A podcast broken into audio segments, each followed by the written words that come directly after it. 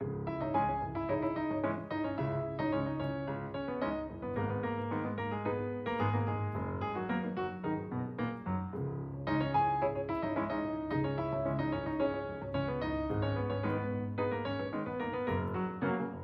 Ora, viva, sejam então bem-vindos e até parece que estão todos alinhados, estranhamente alinhados. O Presidente da República, Marcelo Rebelo de Sousa, o Primeiro-Ministro António Costa, o Governador do Banco de Portugal, Mário Centeno, o Ministro das Finanças, Fernando Medina, o líder do PSD, Luís Montenegro. Já todos fizeram todos os desenhos à Senhora Lagarde, à líder do Banco Central Europeu, cuidado com o aumento das taxas de juro. Em Portugal são cada vez mais aqueles que até com salário estão a ver na rua porque não conseguem pagar ou os empréstimos das casas ou as rendas que são exorbitantes.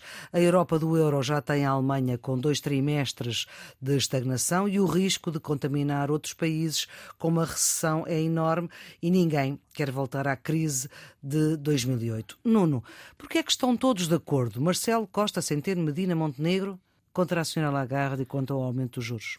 Estão todos eh, de acordo e eu acho que com razão na reunião de Sintra, houve três governadores dos brancos centrais das três moedas mais importantes do mundo ocidental, à exceção um quarto, que é o Japão, que mantém as taxas de juros baixas, que entendem que o controle da inflação é a prioridade neste momento e que o, o, o instrumento fundamental é a subida das taxas de juros. Espanha já está a menos de 2% da inflação.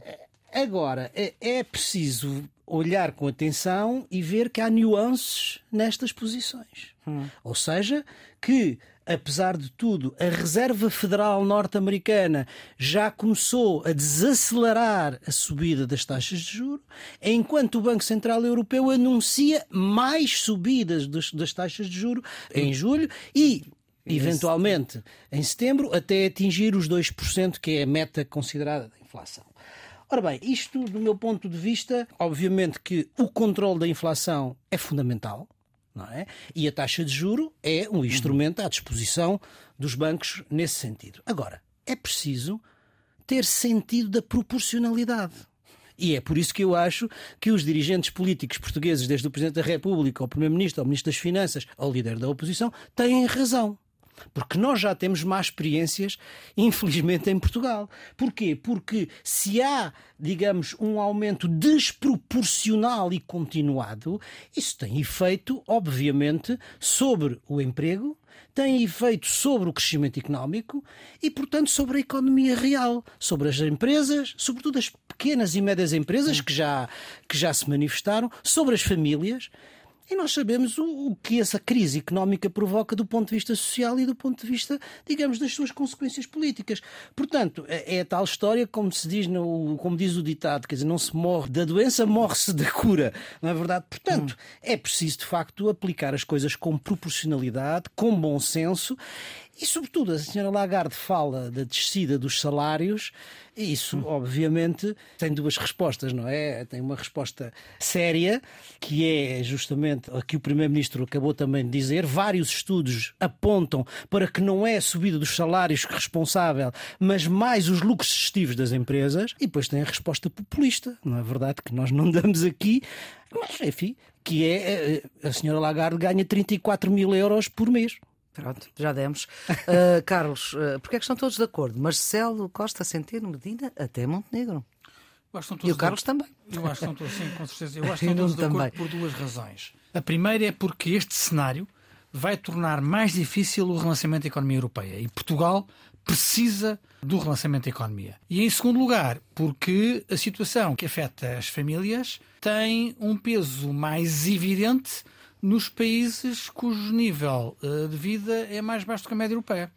Uh, repare, eles estão todos muito preocupados com a inflação. Porquê? Porque o objetivo de Maastricht é termos inflação de 2% e neste momento, uh, na zona euro, a inflação está nos 6%. Portanto, uhum. está três vezes mais alta do que o objetivo. E é por isso que eles querem uh, reduzir a inflação. O, mas a inflação é uma média. Uhum. Se nós identificarmos apenas os bens, os produtos alimentares, Sim. não estamos a falar de 6%. Estamos a falar, na zona Europa, quase de 14%. Olha, quem é que sente mais isso? Sente as pessoas cujo orçamento familiar se esgota quase exclusivamente na comida. Na comida. Uhum. Eles não estão com uma inflação de 6%, eles estão com uma inflação de 14%.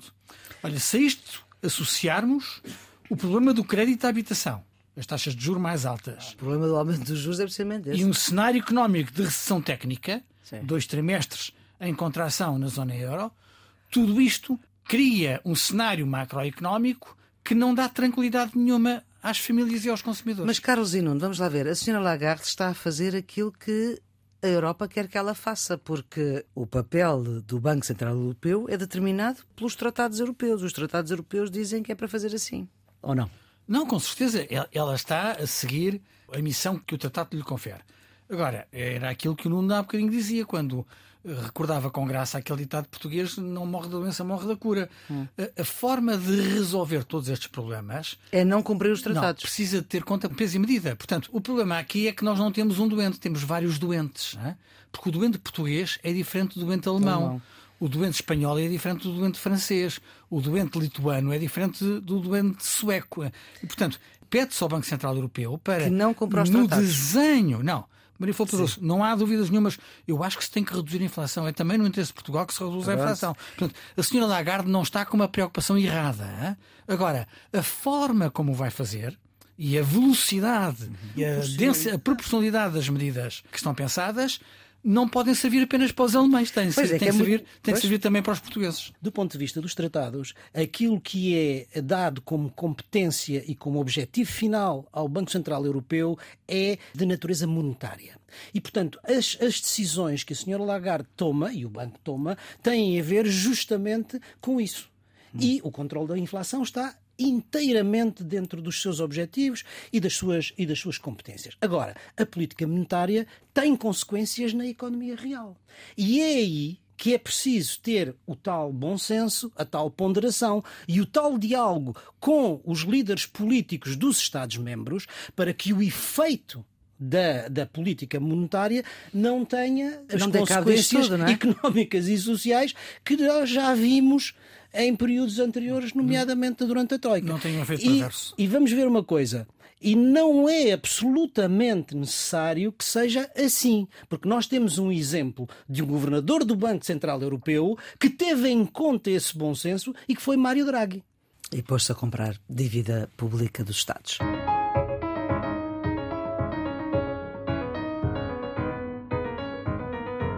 Geometria Variável, edição número 135, com Nuno Severino Teixeira, antigo Ministro da Defesa e da Administração Interna de Governos do Partido Socialista, e Carlos Coelho, antigo eurodeputado do PSD e Presidente da Plataforma Nossa Europa. São os residentes fixos deste programa que quer fixar o que de mais importante se passou na semana e é impossível nesta semana não falar daquilo que sobressaltou o mundo inteiro no fim de semana passado, com o líder dos mercenários russo, o Sr. Prigogine, a caminhar uh, sem obstáculos quase até Moscovo. Foi parado pela intervenção de Lukashenko, o líder bielorrusso, que ganha um enorme protagonismo com esta intervenção. Prigogine, que já foi cozinheiro de Putin, garante não voltar a combater na Ucrânia. Segundo a agência estatal russa, Prigogine negou-se agora a assinar o contrato proposto pelo governo russo. O contrato, o acordo anexaria as forças da Wagner ao Ministério da Defesa da Rússia, o que levaria a que o grupo deixasse de ser financiado pelo Kremlin. Ele que se foi queixando queixando, ele, Prigogine, que se foi queixando da falta de meios e queria a cabeça do Ministro da Defesa. Nuno, como é que se percebe, como é que se consegue perceber aquilo que se passou e, sobretudo, aquilo que se vai passar daqui para a frente? Há aqui muita informação que nós não conseguimos perceber de um lado e do outro. O que é que está aqui em casa? Há muita que, informação que não conseguimos perceber, porque tudo no regime russo é muito opaco e há, sobretudo, muita informação que nós não temos. Deixe mas a Maria Flor dizia que ele tinha sido cozinheiro do Putin. Um amigo meu dizia que a lição que devemos tirar disto é nunca a confiar no cozinheiro. ter um provador, Ou é? então ter um provador, exatamente. Ora. Mas vamos lá ver. Eh, se nós olharmos um pouco para, para, para trás, para, para a história, nós vamos encontrar vários exemplos de mercenários que se viraram contra aqueles que os contratam. Hum. Por razões diversas. É? E, portanto, isto não é propriamente uma exceção, não é, não é um caso isolado. Há vários, vários exemplos, até porque durante um longo período da história ocidental, desde a Idade Média até a Revolução Francesa, todos os exércitos eram exércitos mercenários, não Sim, é? E, portanto, o que muda isto é a introdução da Revolução Francesa da ideia do cidadão em armas, não é? Uhum. Os armes citoyens. Como diz o hino. Uh, como diz o hino francês. Portanto, a introdução do serviço militar obrigatório e a existência de exércitos nacionais. Não é? Isso é que acaba com, com, com, os mercenários. Mas mesmo durante esse, esse período, muitas vezes, quando os exércitos nacionais não queriam usar todos os recursos que tinham, sobretudo para fazer a guerra suja, recorriam a mercenários, sobretudo longe do seu território, nas áreas coloniais, etc. Bom, Agora, o que nós assistimos no fim da Guerra Fria foi o regresso em força dos mercenários sob a forma agora mais moderna, mais empresarial destas empresas. O Blackwater uh, americano, tão controverso no Iraque, e a Wagner controversa, enfim, uh, em vários pontos, no Mali, na, na, na República Centro-Africana, na, na, Síria e até em Moçambique. E uhum. até Moçambique. E, portanto, porquê é que estes mercenários se revoltam contra os seus clientes ou os seus contratantes? Eu acho que normalmente por duas razões. Ou por razões de natureza material, porque uhum. não recebem aquilo que acham que têm que receber em termos de pagamento, porque não recebem aquilo que acham que têm que receber em termos de armamento uhum. e de apoio militar. E ele fartou-se de queixar da falta de meios. Este, é? é? um caso daqueles que se, das falta de meios. Ou muitas vezes eles acham que são uns heróis, uhum. não é? Que fizeram o trabalho mais difícil, mais duro e, e que, e que ninguém os reconhece. Pronto. É, estas duas razões levam a que eles se, revoltem e isto normalmente tem duas maneiras de, de acabar. Ou aquilo fica sob a forma de motim e a forma de motim é contra os aspectos militares da condução da guerra, que eu acho que é este caso. Eles estavam contra o ministro da Defesa Shoigu Sim. e contra o chefe de Estado-Maior Gerasimov. Criticou porque não recebia o armamento, criticou por causa da manobra que eles estavam a fazer, que era, tinha insucesso, criticou-os porque eles atacaram o quartel da Wagner. E o seu grande objetivo era destronar, se a gente pode dizer, estes dois senhores da condução Sim. da guerra. Isto é o motim. Mas isto foi sabido. Isso. Ao que parece, foi sabido. Outras vezes, russos, outras é? vezes, de forma. E Eles viram-se contra o próprio poder político. E então são golpes de Estado. Aqui, o que eu acho que é curioso. Aqui, portanto, para si foi um motim. É, para mim, é um motim e está, vamos dizer, a meio entre o motim e o golpe de Estado. Porquê? É meio complexo.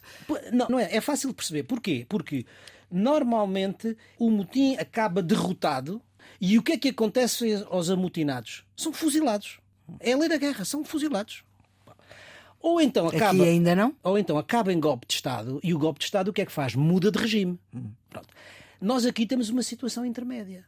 Porque eles não foram derrotados, mas também não foram vitoriosos. Não foram uh, fuzilados, não foram castigados. Aliás, ele diz que ele pode voltar, que os membros da Wagner podem ser integrados no exército. E, portanto, mas por outro lado, o regime mantém-se, mas mantém-se muito mais enfraquecido.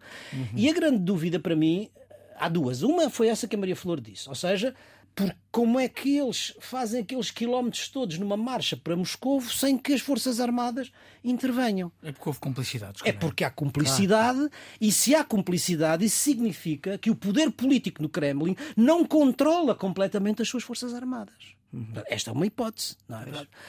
A outra dúvida que eu tenho é a de que, então, o que é que se vai suceder? Pois. Porque isto significa que apesar de tudo, existe divisão interna das elites no Kremlin, coisa que nós achávamos que estava mais ou menos uhum. unificado, e que, apesar do regime poder continuar, ele continua muito mais enfraquecido. E vamos ver eu acho que este é o elemento que nós ainda não sabemos. Vamos ver como é que, do ponto de vista internacional, isto vai ser visto. Do lado do Ocidente, é claro, mas como é que a China vai reagir a este seu aliado enfraquecido e até certo ponto humilhado, não é? Uhum, uhum. Isto vai ter um custo para a China.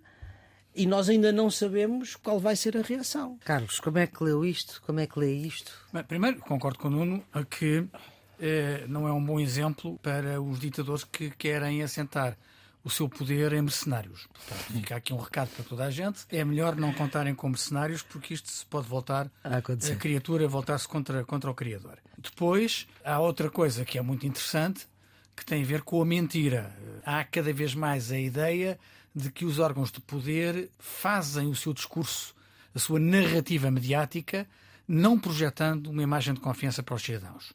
Olha, neste caso é evidente, porque quer Putin, quer Pregogin foram sempre dizendo que não tinham nada a ver com isto. Putin disse sempre que o grupo Wagner não tinha nenhuma relação com o Estado russo.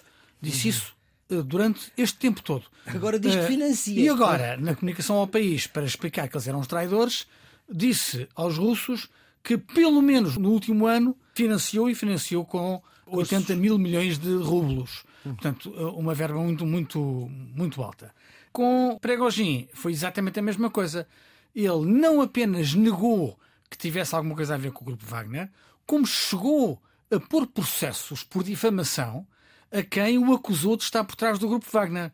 Olha, é agora, em discursos Sim. públicos, desde o ano passado, que ele reconhece que não apenas fundou, criou e ajudou a financiar o grupo Wagner, como arquitetou, formou e pagou o IRA, que é o Internet Research Agency, que fez a campanha suja das fake news e que das interferiu eleições... nas eleições norte-americanas.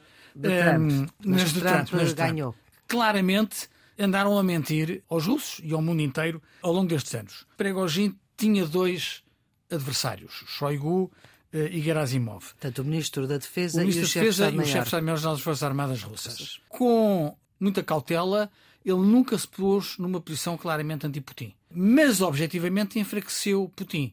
Primeiro, eh, numa lógica de quase de golpe de Estado, quando pôs em causa a competência de Putin, pôs em causa na prática a pois. competência de Putin para nomear o chefe de Estado-Maior das, das Forças Armadas, porque ele queria destornar o que lá estava e queria, uhum. queria nomear outro, e por outro, porque a imagem que Putin tinha do homem implacável, que tinha todo o poder na mão, foi destruída. Neste momento, com este fim de semana. Putin é um homem enfraquecido perante os russos e perante o mundo. E uma das coisas que enfraqueceu a imagem do poder foi a imagem dos russos a aplaudirem a passagem dos da tanques Wagner. da Wagner. Uhum. É verdade Durante que, 600 e tal quilómetros. É verdade que houve russos que fugiram, mas uh, o Nuno sabe isso melhor do que eu, mas para um país com a dimensão da Rússia, dizem-me que a coluna da Wagner não teria mais de 7 mil, no máximo 10 mil homens. Fala-se mais em 7 mil do que em 10 mil. Como é que uma eh, coluna deste tamanho pôs a Rússia em sentido? Como é que fez centenas de quilómetros sem serem desafiados? Como é que chegam a Rostov e ocupam o Estado-Maior das Forças Armadas de toda a zona sul da, da, Rússia? Quer dizer, como é que isto é possível? Como é que eles chegam a 200 quilómetros de Moscovo em 24 horas? Hein? Um país enorme. Um país enorme. Eles tiveram que ter complicidades. Admito que Pregogin achasse que ia ter mais apoio do que aqueles que acabou por ter, e portanto, quando ele faz uma declaração, aliás, muito alinhada com, com o Putin, porque Putin, na comunicação aos russos, falou em banho de sangue, uhum. e é uhum. exatamente essa expressão que Pregogin usa para dizer o quis evitar, evitar banho um banho de sangue. E portanto, não foi até Moscou. E, e invocou que em toda esta marcha não houve um único soldado russo que tivesse sido abatido ou que tivesse uhum. ferido e, portanto, que tivesse jorrado eh, sangue russo em toda esta, Sim, mas em toda esta houve ligação. com aviões e helicópteros, etc. Sim, houve um helicóptero que, uhum. que caiu. Agora, em tudo isto, o que é que nós vemos? Vemos um homem que eu acho que tinha a ideia de ter mais apoio do que aqueles que teve, que quis desafiar o poder russo e que, à última da hora, percebeu que não, que não tinha meios. Não é? Eu acho que quando ele se vira para, para Lukashenko e para a Bielorrússia é claramente porque percebe que com aquele aparato ele não, ele não conseguia. Havia aqui uma, uma dimensão de bluff. É a única explicação disto havia uma dimensão de bluff. Ou ele achava que com 7 mil homens ia ocupar Moscovo? Dependendo da reação das Forças Armadas regulares. Ah, está bem. Dizer, é... Mas ele estava a desafiar os comandantes das Forças Armadas regulares. É? Eu, aliás, acho que Pregogin teria mais apoio, e há comentadores internacionais a dizer isso, nas patentes baixas do que nas patentes altas. Claro, é? nas patentes altas. Porque, eh, quer dizer, isto nós agora só podemos especular, porque claro. não há nenhuma, enfim, uma informação sólida.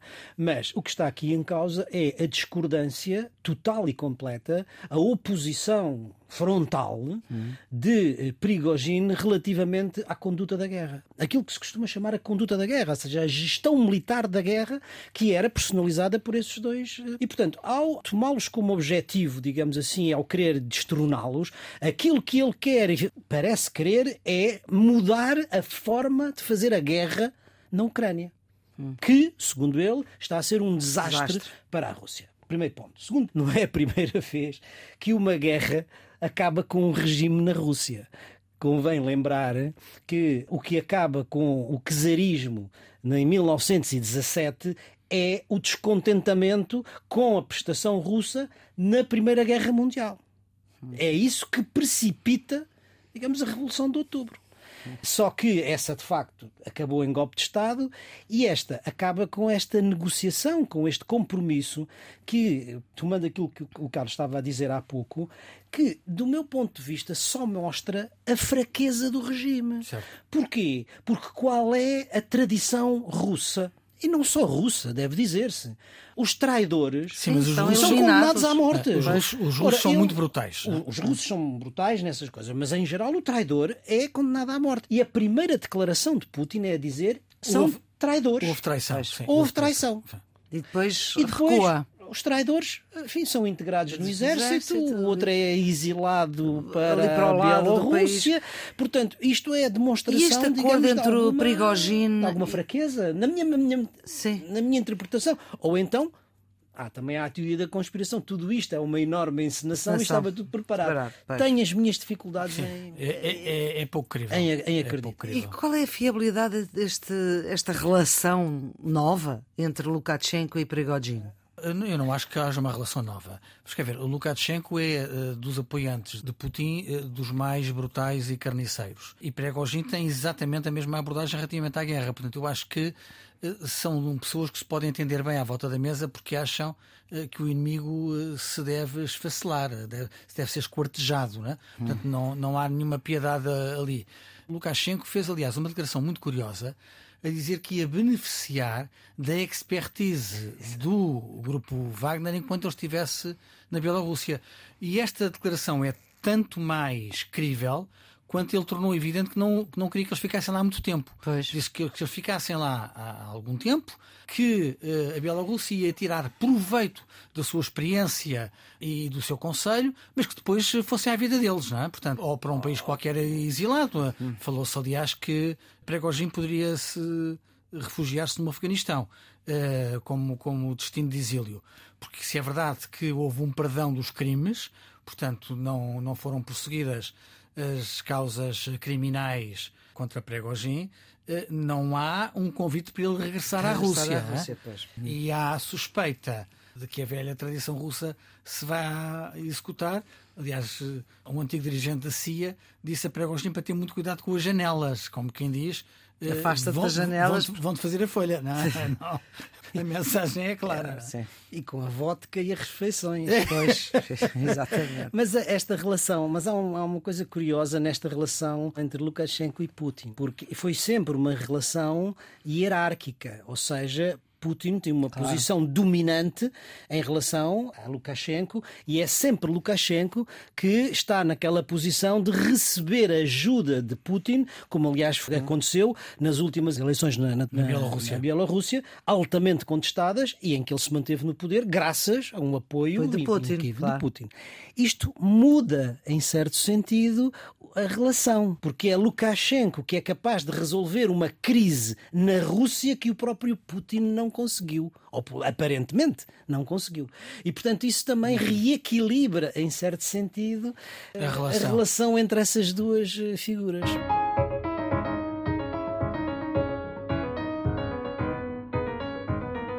Geometria Variável, edição número 135. Já sabemos que queremos sempre reter aquilo que de mais importante se passou na semana. Aqui também não podemos eh, evitar um tema recorrente da política portuguesa nesta semana e vão ver que em muitas semanas. Ainda antes da maioria absoluta do PS, portanto vejam lá o tempo, é que este tema persiste na vida política portuguesa. Para que a memória não seja curta, recuperamos aqui uma declaração exclusiva de Marcelo Rebelo de Sousa à Antena 1, mais concretamente a este programa, aos geometria variável e quando nós celebrávamos em maio de 2021, portanto há dois anos, celebrávamos o primeiro ano do Geometria Variável. Convidávamos então Marcelo Rebelo de Sousa, este programa ainda se fez à distância por causa da Covid, e vejamos então com atenção aquilo que Marcelo Rebelo de Sousa disse na altura, volto a lembrar, maio de 2021, sobre uma eventual ida de António Costa para uh, um cargo europeu. Disse Marcel, vamos reouvir, disse Marcel uma especulação sem fundamento, sem com S, uh, sem fundamento. Está registado aqui na Antena 1 e também na Agência Lusa, pelo menos vamos lá reouvir vai para, para a Europa, não sei como é que vai para a Europa. Eh, Ou se vai embora para. O, Primeiro-Ministro está a, a, pleitear, a defender um plano uh, plurianual, tem repetido como é importante o cumprimento da legislatura, eh, é fundamental a estabilidade e o cumprimento da legislatura também por razões europeias, e, portanto, Quer dizer, não, não, não vejo, quer dizer, é, todas as agora... especulações podem ser feitas e imaginadas, mas essa aí parece uma especulação sem o mínimo fundamento. Especulação sem o mínimo de fundamento. Esta declaração, volto a dizer, é de maio de 2021, exclusiva da Antena 1 e exclusiva deste programa Geometria Variável. E agora, Carlos, tem fundamento ou não tem? Eh, há uma declaração também exclusiva do Primeiro-Ministro António Costa ao Jornal Público, apenas escrita, em que o Primeiro-Ministro diz que ia lá pôr em causa a estabilidade política do país, que tanto trabalho lhe deu a conquistar, e, além disso, as repetidas vezes que disse até no Parlamento que fica até 2026 e agora mais recentemente a ideia de que pode ser de novo candidato no final da legislatura. Parece que a política portuguesa antecipa, antecipa, antecipa para não tratar daquilo que se está a passar, eh, do que se passa agora, ou então Costa na Europa. Tem fundamento, não tem fundamento, Carlos? Bem, só o futuro o dirá, eh, mas eh, pode ter fundamento e o Presidente da República pode ter razão a dizer que não tem fundamento nenhum. Vamos, Há dois anos. Vamos sim. explicar porquê. Primeiro, António Costa tem espaço e tem prestígio para ter um lugar europeu. Segundo, dos lugares europeus disponíveis, não são muitos, a este nível, ele tem as opções relativamente limitadas. Porquê? Porque ele não pode ser presidente do Parlamento Europeu. Para ser presidente do Parlamento Europeu, ele precisaria ser, ser candidato a deputado e não estou a ver que ele saia de Primeiro-Ministro de Portugal para ser candidato a deputado europeu. Ele pode ser presidente da Comissão Europeia, mas para ser presidente da Comissão Europeia. a senhora Úrsula. Tem dois problemas. O primeiro problema é que, em princípio, há a tradição do cargo ser ocupado por alguém do partido que ganhe as eleições europeias e todas as sondagens dizem que há uma vantagem confortável do PPE relativamente à família socialista. E, portanto, o próximo presidente da Comissão não será indicado pelo Grupo Socialista, será indicado pelo, pelo PPE. E, em eh, segundo lugar, ainda que eh, fosse Grupo Socialista indicar, não é evidente que coubesse a um português. Uhum. António Costa é dos primeiros ministros socialistas, aquele que tem talvez mais projeção, mas na lógica da rotação dos países, Portugal teve a presidência não há muito tempo com Durão Barroso. Com 10 eh, anos. Portanto, não era evidente que coubesse outra vez a Portugal essa possibilidade. Portanto, restam dois lugares. O lugar atualmente ocupado pela figura socialista mais, mais destacada, que é José Borrell, que é eh, alto representante para a política externa, que eu diria que não é o tipo de eh, função que o esteja a ver eh, que, corresponda ao perfil de, de António Costa. De Mas não sabemos se ele gostaria, não é? E, não sabemos. Não e, a, sabemos. e a posição de presidente do Conselho Europeu. Portanto, o Sr. Charles Michel, que é Olha, é um senhor que não existe. Certo. Quer dizer, ou existe quando não dá o lugar à senhora Ursula von der Leyen para De uma forma geral, que nós não temos presidente do Conselho Europeu há muito tempo. Esta figura é relativamente recente, como se sabe todos os presidentes do Conselho Europeu que existiram, o Van Rompuy, que tinha sido Primeiro-Ministro da Bélgica, o Donald Tusk, que tinha sido Primeiro-Ministro da, da, Polónia, e o Charles Michel, que tinha sido Primeiro-Ministro da Bélgica. Todos belgas. Foram todos figuras mais discretas. Hein? A questão é: António Costa pode ou não ser Presidente do Conselho? Pode. Porquê? Porque tem projeção internacional, tem prestígio europeu e tem simpatia em diversas forças políticas. Portanto, ele não é refém apenas da, da, da Força Socialista. Sim. Aliás, ainda a semana passada comentámos aqui a proximidade dele a Vitor Orbán, a propósito da ideia dele. Quem diga que a, afinal a aquele jogo abraça Mourinho tinha pelo meio isso. Porquê é que, porque é que pode ser complicado para António Costa? O que é que joga contra ele? Jogam duas coisas. Primeiro, o perfil. António Costa não é exatamente uma figura política discreta ele é mais afirmativo e é por isso hum. também que tem o papel de liderança eh, que lhe é reconhecido na família socialista. Portanto, ele é mais, uh, uh, ao nível europeu, uma locomotiva que puxa o comboio do que alguém que vai na última carruagem a, a ver o jogo. Resta saber se o presidente do Conselho mais afirmativo é a escolha dos seus pares, ou se eles querem alguém mais discreto. E, em bom rigor, a família socialista, neste momento, é a terceira força em número de primeiros-ministros. O PPE tem oito primeiros-ministros, os liberais têm seis, os socialistas têm cinco e arriscam-se a perder um, porque uh, nas eleições, com as eleições espanholas, espanholas, é muito provável que. O que no final do mês que vem. O que significa que a família socialista ficará só com quatro primeiros-ministros, não é? Isto também não concorre para, uh, para António Costa. Agora, o grande problema é nacional. O grande problema são as consequências para Portugal. Porque o, primeiro, o Presidente da República não tem grande espaço de recuo. O Presidente da República, na posse que deu a este governo, disse: Senhor uh, Primeiro-Ministro, esta vitória também é sua.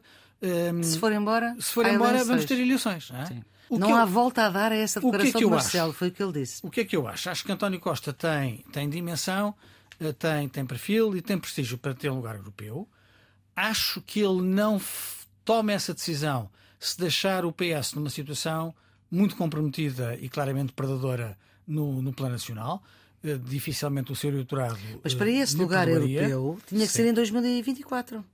Sim, teria que ser em 2024. Pois. Final de 2024, porque a presidência do Conselho toma posse em novembro, se não estou em erro. Pois tinha que interromper a legislatura. Vamos ser completamente sinceros. Eu acho que esta narrativa convém a António Costa. Já lá vamos. Eh, diga lá, Nuno. Tem fundamento, não, não tem fundamento? Ele tem todas as capacidades e tem o perfil político para desempenhar um cargo dessa natureza uhum. do mais alto na hierarquia da União Europeia. Nenhuma dúvida sobre isso. Isso é lisonjeiro para ele e é lisonjeiro para o país, porque é um pequeno país que médio já teve país, médio enfim, país. um médio, médio no sim, quadro sim. europeu, europeu pequeno no quadro global, que tem capacidade para colocar em cargos internacionais de grande vulto, Presidente da Comissão Europeia, Secretário-Geral das Nações uhum. Unidas e agora a hipótese do Conselho Europeu. Isso é lisonjeiro para ele e é lisonjeiro para o país. Ponto. Agora, avançando. Há um conjunto de variáveis que tem que ser ponderado e que não são evidentes, porque não é apenas a questão da divisão política entre uhum. os conservadores, os socialistas e os liberais, é também a questão do género e é também a questão do peso subregional dentro da Europa. Se é a Europa do Sul, se é a Europa de Leste, se é a Europa. Pois também há esta e, coisa portanto... dos nomes para queimar. Ninguém falava da senhora Ursula von der Leyen quando era e, para portanto, ser uh, presidente da Comissão dizer... Europeia e apareceu esse nome, não é? Que, que ainda estamos muito no princípio e que é complexo. Agora, que António Costa tem todas as capacidades. Agora, isto não era inédito. Quer dizer, isto não é inédito, nem na Europa, nem em Portugal. O Carlos estava a dizer há bocadinho. O Donald Tusk era primeiro-ministro em exercício da Polónia quando foi para Presidente do Conselho. O Charles Michel era Primeiro-Ministro em exercício. E se a memória me não falha, o Von Rompuy também era Primeiro-Ministro em exercício. Portanto, no quadro europeu, isto é uma coisa mais do que natural. Sim, mas e em, Portugal, Portugal dá, deu mau resultado, como a gente sabe. Quer não é? dizer, deu mau resultado, mas Portugal teve 10 anos um Presidente da Comissão Europeia. E eu acho que isto também não é uma coisa para se não, re, não relevar. Porque, obviamente, isto é importante para o prestígio pessoal, para o interesse pessoal, para a carreira política de quem está nesse, nesse percurso, mas não deixa de ser importante do ponto de vista do interesse nacional se um país como Portugal tem ou não tem um cargo como Presidente da Comissão ou Presidente do Conselho. Isso também é importante e eu acho que a gente deve dizê-lo. Agora, a questão interna, não é? Que é isso que, que a Maria Flor estava. Do que ouviu, o que é que acha? Ele vai isto, ou não vai? Vamos lá ver, deixe-me dizer o seguinte: não sei se vai, se não vai. Isto levanta dois problemas. Pode levantar um problema de teoria política que é a essência desse problema e poderia iluminar, que é qual é a natureza do contrato democrático que se estabelece entre quem elege e quem é eleito. É um problema de teoria política que não vamos agora discutir sim, aqui, sim, mas, mas, mas foi é, isso, é, isso que o que é Marcelo Rebelo de Sousa diz a António é Costa. está na origem da discussão. Sim. Agora, na prática, como é que isso se traduz? Que é, o primeiro-ministro que está em exercício sai para um cargo uh, europeu, como é que se substitui esse primeiro-ministro em exercício? E há duas maneiras de o fazer. Com eleições ou sem eleições? Exatamente. Uma é, com base na mesma maioria parlamentar existente, encontra-se um novo Primeiro-Ministro. Certo. Isso é, é, é, é, frequente na Europa. Olha, o Richie Sunak não foi a eleições. Na Itália é o que acontece mas, todos os dias.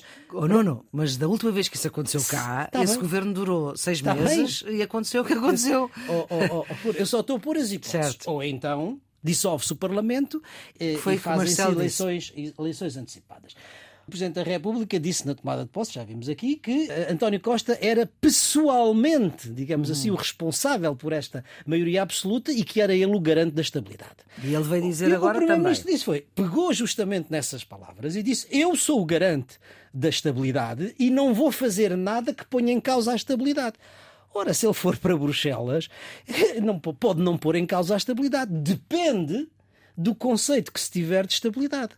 Quer dizer, não, porque eu não estou agora a pôr as coisas no plano partidário, não sim, é? Sim, estou a pôr sim. as coisas no plano constitucional. Claro. Pode não haver instabilidade se o Presidente da República entender, no mesmo quadro da maioria existente, encontrar um outro Primeiro-Ministro. Hum. E até pode não haver instabilidade se houver eleições e se houver uma nova maioria expressiva. Essa é que é a dificuldade do Presidente da República. Porque é no facto de não se ter a certeza se vamos ter estabilidade no futuro e governabilidade, essa é que é a dificuldade do Presidente da República, que não culpa... é do António Costa.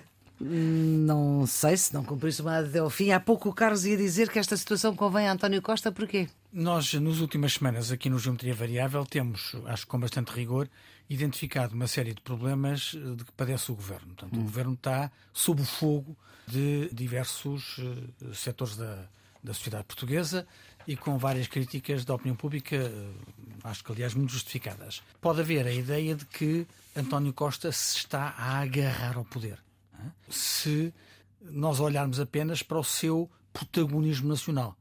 Existindo uma narrativa que diz os europeus até o querem, eh, mas ele prefere continuar à frente do leme do país, já não cola a ideia de que ele está a agarrar ao poder, cola uma ideia que os portugueses gostam muito, que é de vitimizar as pessoas, a dizer eles até lá fora queriam que ele fosse para a Europa e ele ficou connosco. Ele preferiu. Ao contrário Portugal. de Durão Barroso, que, como sabemos, até no PSD ainda hoje não é perdoado por muita por gente disso. por isso. E, portanto, esta narrativa ajuda a consolidar uma estratégia de António Costa permanecer à frente do governo, não por teimosia, não por se agarrar ao governo, mas porque é a sua preferência é entre duas hipóteses que lhe deram. Portanto, eu acho que é uma narrativa que convém a António Costa e não ficaria muito surpreendido se ela estivesse a ser encorajada discretamente por muitos dirigentes socialistas.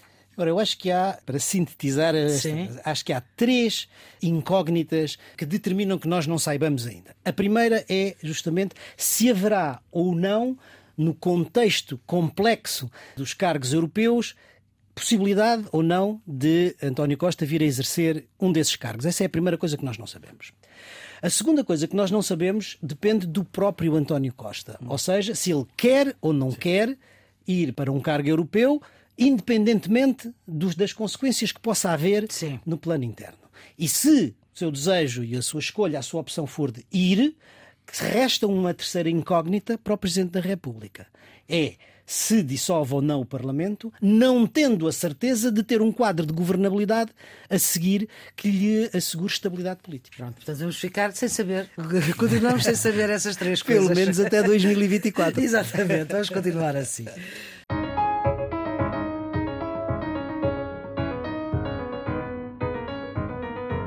Vamos então para os redondos, bicudos e quadrados. Carlos, o seu redondo? Para o orçamento da União Europeia e novos recursos próprios. A Comissão Europeia propôs uma revisão do orçamento geral da União em cerca de 100 mil milhões de euros, dos quais 21 mil milhões são alocados ao combate às consequências da inflação e do aumento das taxas de juro. Na mesma altura, a Comissão anunciou que vai propor três novos recursos próprios para financiar o seu orçamento. Um recurso baseado na reafetação de lucros de grandes grupos empresariais, outro no regime do comércio de licenças de emissão e ainda um outro no mecanismo de ajustamento das emissões de carbono. Estas iniciativas respondem a constantes apelos do Parlamento Europeu e de um deputado português, do deputado José Manuel Fernandes, que é o líder de bancada do PPE na Comissão dos Orçamentos, sobre a necessidade da União dispor de mais recursos para pagar as dívidas que tem vindo a contrair e financiar orçamentos mais ambiciosos para a promoção da coesão e para o aumento da competitividade da economia europeia. Nuno? O meu redondo esta semana vai para a participação portuguesa nos Special Olympics. Os Special Olympics são os Jogos Olímpicos para as pessoas que têm deficiência intelectual. A delegação portuguesa que participou nesses Jogos está de parabéns e encheu de orgulho o país. Participaram 37 atletas que trouxeram para casa 27 medalhas. 8 medalhas de ouro, 12 de prata e 7 de bronze. Mas mais importante que as vitórias, que as subidas ao pódio e que as medalhas, foi o exemplo de superação individual e de inclusão social que estes portugueses nos deram a todos. Quadrado, Carlos? Consumo de droga em Portugal. Graças a um estudo do SICAR, do Serviço de Intervenção nos Comportamentos Aditivos e das Dependências, soubemos que o consumo de substâncias psicoativas ilícitas ao longo da vida subiu em Portugal cerca de 60% nos últimos 20 anos passou de 7,8% da população para 12,8%. É um número e, sobretudo, uma tendência infeliz, embora continuemos abaixo da média europeia.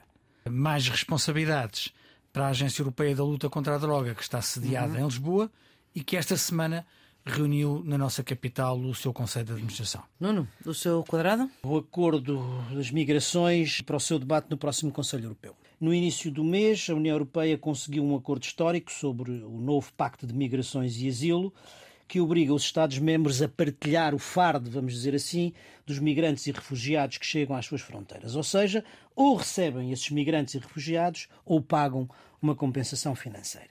Quem não gostou disto foi a Polónia e uhum. a Hungria, que votaram contra. Como sempre. E agora já começaram as suas declarações, suas da Polónia e da Hungria, que prometem continuar a tentar reverter esse acordo e eh, vão trazer essa discussão ao próximo Conselho Europeu. Será certamente um tema quente depois da tragédia do Mediterrâneo na semana passada, a que a União Europeia não pode furtar-se. Carlos, o seu bicudo? Derrapagens nas obras públicas em Portugal. Segundo o Tribunal de Contas, há dois indicadores que têm de nos preocupar. Primeiro, em média, as obras públicas demoram um ano e quatro meses a mais do que estava previsto para serem concluídas. Segundo, o impacto financeiro destes atrasos não pode ser concretamente medido porque falta informação. Ou seja, além do Estado se atrasar significativamente nas obras que contrata, não disponibiliza a informação que deve. Esta situação de displicência e de falta de transparência corrói a credibilidade e a autoridade do Estado e os alertas do Tribunal deveriam ser tidos em conta e ter consequência política. Nuno, o seu bicudo? Vou regressar ao Lukashenko e à Bielorrússia. Eh, o Lukashenko tem-se comportado, tem agido no quadro desta guerra como uma verdadeira extensão da Rússia de Putin, para não dizer um verdadeiro vassalo de Putin já tinha feito um acordo que autorizou o estacionamento de armas nucleares táticas na Bielorrússia, portanto, colocando os territórios da Europa de Leste ao alcance deste armamento. E com e agora, a cimeira da NATO. À semana, e agora recebe Prigogine e os mercenários do grupo Wagner, não sendo certo por quanto tempo e com que objetivo vão estacionar no território bielorrusso. Há uma coisa que é certa: o nível da ameaça, ou pelo menos da percepção da ameaça na Europa de Leste, está a deixar os países próximos que têm fronteira, a Polónia, a Lituânia, à beira de um ataque de nervos. Vão exigir à NATO medidas urgentes de reforço do flanco leste e nada disto, penso eu, é tranquilizador eh, para a Europa e para a paz no mundo. Para a pista de fim de semana, Carlos, a sua? Falámos da Rússia do grupo Wagner.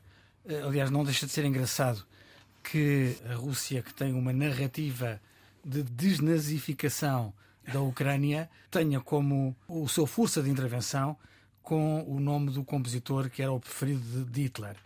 Eu li uma história em banda desenhada, a versão que eu tenho de, editada em Portugal é da Terra Mar, de Bernard Derry, Denis Lamery e Michael Sadler, se chama História da Música em Banda Desenhada. São 140 páginas de cultura geral musical eh, que se lê muito bem, até pelo tipo de produção. Mas curiosamente, eh, Richard Wagner é dos compositores mais citados na história da música em banda desenhada. Dono. Minha sugestão eh, vai esta semana para os concertos ao ar livre. Há poucas formas melhores de passar uma boa noite de é. Do que ouvir boa música ao ar livre.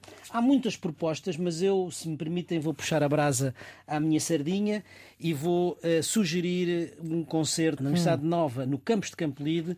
Vai decorrer durante todo o fim de semana o novo jazz na Nova um festival que se chama Causa e Efeito, no âmbito dos 50 anos da Universidade Nova. Tem variadíssimas propostas ao longo do fim de semana, num programa muito diferenciado, mas eu sugeria dois, dois concertos. Primeiro, os concertos de Carlos Bica e depois um concerto pedagógico que pode eh, juntar toda a família para quem gosta de jazz. É o ponto final nesta edição do Geometria Variável número 135 para a Antena 1, RDP Internacional e podcast para ficar aí para sempre, com Nuno Ferreira Teixeira e Carlos Coelho, são os residentes fixos deste programa de análise que pretende reter aquilo que mais importante da semana se passou. A produção é de Ana Fernandes, os cuidados de gravação de João Carrasco, a edição de Maria Flor Pedroso e contamos voltar para a próxima semana. Tenha uma boa semana.